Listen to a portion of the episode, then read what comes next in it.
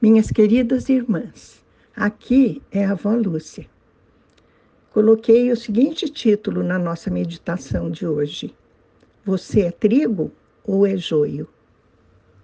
Por quê? Porque nós vamos meditar sobre a parábola do trigo e do joio. E vamos então tentar nos identificar. Vamos ler então Mateus 13, de 24 a 30. Jesus lhes contou outra parábola, dizendo: O reino dos céus é como um homem que semeou boa semente em seu campo. Mas, enquanto todos dormiam, veio o seu inimigo e semeou o joio no meio do trigo, e se foi. Quando o trigo brotou e formou espigas, o joio também apareceu. Os servos do dono do campo dirigiram-se a ele e disseram: O Senhor não semeou boa semente em seu campo? Então, de onde veio o joio? Um inimigo fez isso, respondeu ele. Os servos lhe perguntaram: O Senhor quer que vamos tirá-lo? Ele respondeu: Não, porque ao tirar o joio, vocês poderão arrancar com ele o trigo. Deixem que cresçam juntos até a colheita. Então direi aos encarregados da colheita: juntem primeiro o joio e amarrem-no em feixes para ser queimado. Depois juntem o trigo e guardem-no no meu celeiro. Meu Deus, essa é a tua palavra. Palavra de profundo significado, cheio de sabedoria que possamos vir a entendê-la, Senhor, em profundidade, para que sejamos agradáveis a Ti e que, que possamos ser não joio, mas apenas trigo na Tua presença. Te pedimos em nome de Jesus. Amém. Vejam, minhas irmãs, o Senhor compara essa parábola com o reino dos céus, com a nossa entrada nos céus. Logo, nos salta aos olhos que quem é trigo vai entrar no céu, mas quem é joio não entrará. Quando isso vai acontecer? Porque aqui diz claramente que o trigo e o joio cresceram juntos. E o que o Senhor do campo, no caso Deus, não permitiu que fosse arrancado o joio do meio do trigo. Não, deixa que cresçam juntos. No final, nós vamos separá-los.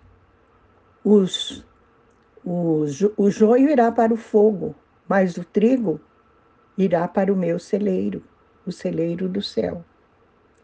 Minhas irmãs, nós estamos vivendo uma época de trigo e de joio aqueles que nasceram de novo, que têm o seu nome inscrito no livro da vida, que pela fé aceitaram a Jesus Cristo como seu Senhor e Salvador, esses são trigo.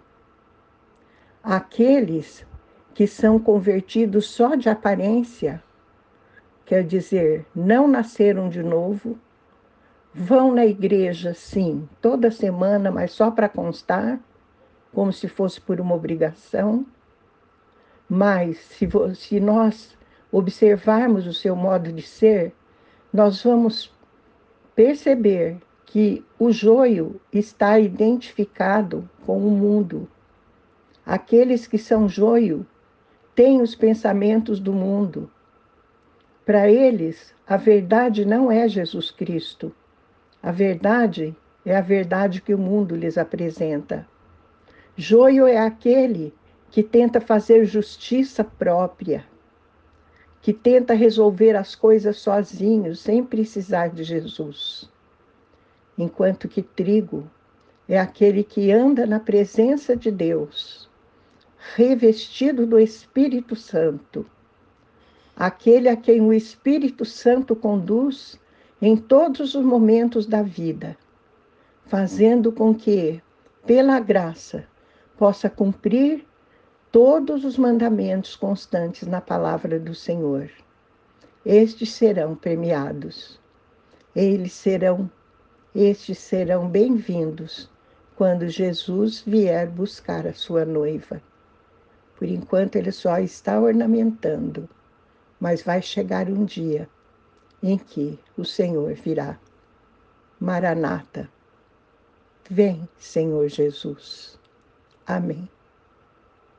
Vamos orar. Senhor meu Deus, concede-nos a graça de andar com integridade na tua presença, sendo trigo.